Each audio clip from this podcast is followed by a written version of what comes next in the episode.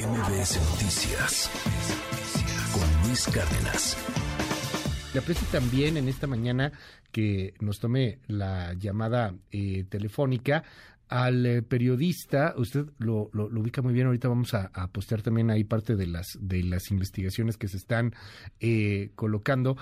en torno al tema Leonardo Núñez, director de investigación aplicada en Mexicanos contra la corrupción y contra la impunidad. Leonardo, gracias por la comunicación. Muy buenos días. ¿Qué opinión te merece todo esto con los datos, de hecho, que tienes ahí en la mano y justamente con las investigaciones que se están dando desde Mexicanos contra la corrupción y contra la impunidad? ¿Conviene o no conviene tener a la Guardia Nacional ya a las órdenes de la Sedena?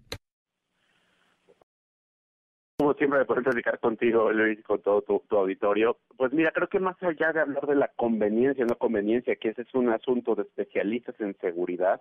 antes hay que dar un paso hacia atrás para, para saber qué es lo que conocemos, tenemos documentado sobre la actuación de las fuerzas de seguridad y en particular porque se ha hablado muy poco de uno de los temas fundamentales de esta iniciativa, que es la ampliación del fuero militar. Eh, eh, de esto hay que partir necesariamente de lo que dice actualmente la ley. La ley de la Guardia Nacional, que se aprobó como consecuencia de, de las reformas constitucionales, establece en su artículo 25, en el párrafo 9, que, que para formar parte de, de la Guardia Nacional, ya sea para ingresar o para permanecer en ella, todos los elementos debían, y cito, estar funcionalmente separados de la institución armada de origen y quedar adscrito a la Guardia Nacional, sujeto a la disciplina, fuero civil y cadena de mando. Esto quiere decir que hoy por hoy la Constitución y las leyes mandatan que siempre que haya una violación a los derechos humanos o una ilegalidad por parte de algún elemento de la Guardia Nacional, la primera instancia que debe atenderlo siempre es la justicia civil. Lo que se pretende en este momento es modificar precisamente esa fracción 9 del artículo 25 de la Guardia Nacional para eliminar ese requisito y por el contrario lo que se pretende es que todo el personal que esté que forme parte de la Guardia Nacional mantenga el fuero militar que hoy la ley les prohíbe. Y esto significa que en caso de que haya cualquier tipo de irregularidad en su actuar el primer el punto de contacto para que se trate de hacer justicia no van a ser los juzgados civiles sino va a ser la justicia militar. Y aquí es donde se abre una gran avenida de problemas porque en este punto es donde ya no tenemos que hablar de percepciones, ideas u ocurrencias, de datos puros y duros. Eh, y precisamente como mencionas, el, dato al que nos allegamos es del, Instituto Nacional de Estadística y Geografía, del INEGI, ¿no? Donde en la EMPOL, que es una encuesta que se levantó en 2021 eh, para conocer la actuación de diferentes fuerzas de seguridad eh, a través de los lentes de las personas que han sido detenidas,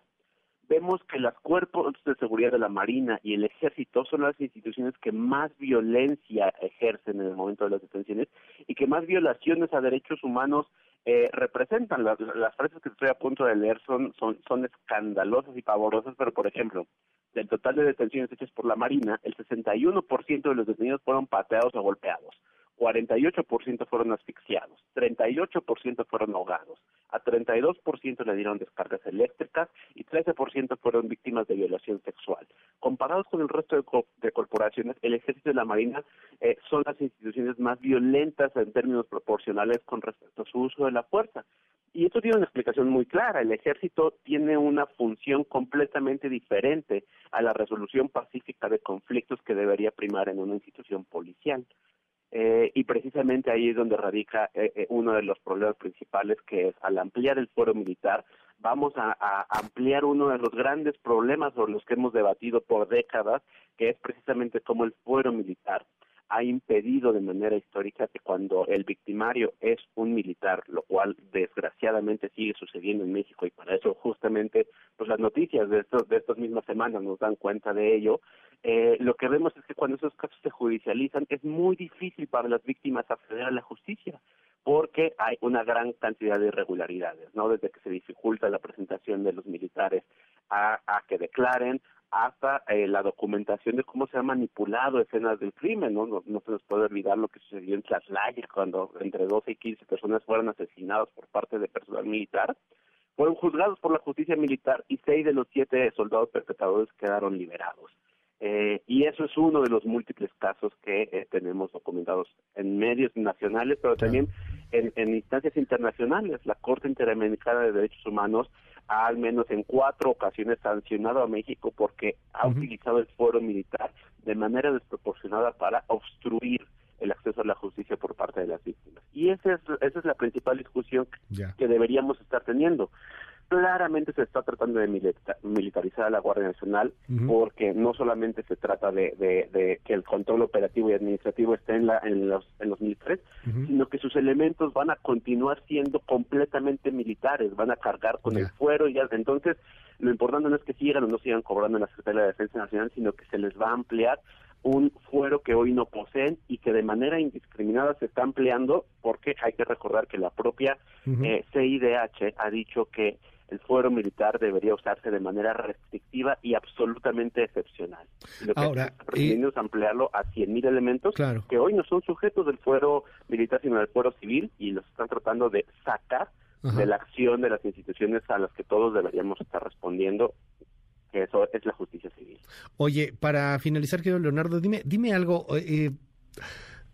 yo, yo, yo entiendo, o sea, entiendo el estudio, entiendo la postura, de, te digo, la de Juan Ibarrola, la, la, tuya, etcétera, pero veo en el WhatsApp y, veo en, lo que está pasando en el país lo, lo, que sucedió en Morelos, caray. Este, lo que pasó ahora también en Tamaulipas, digo, este asunto de la pequeña Heidi, ¿no? Pero al final de cuentas son enfrentamientos que se van dando todos los días. Y, y cada vez hay más desesperación de la gente que, que ya le vale que eso si es Batman, si es Superman, si es la guardia, si es el ejército, si es un policía o, o si es quien tú quieras, pero, pero que venga una resolución del, del problema es un infierno esto. O sea, hay, hay fosas clandestinas, hay crematorios clandestinos, hay, hay desesperación de la gente. ¿Qué tendría que pasar? O sea, sabemos que esto no es una varita mágica de la noche a la mañana y que puede ser una gran ventana autoritaria, una tentación que está ahí presente, pero también hay que ver que hay una desesperación brutal de gran parte de la población. ¿Qué hacer ahí, querido Leonardo? Claro, creo que eh, todos somos conscientes y, padecemos del terrible escenario de inseguridad pública que hay en este país,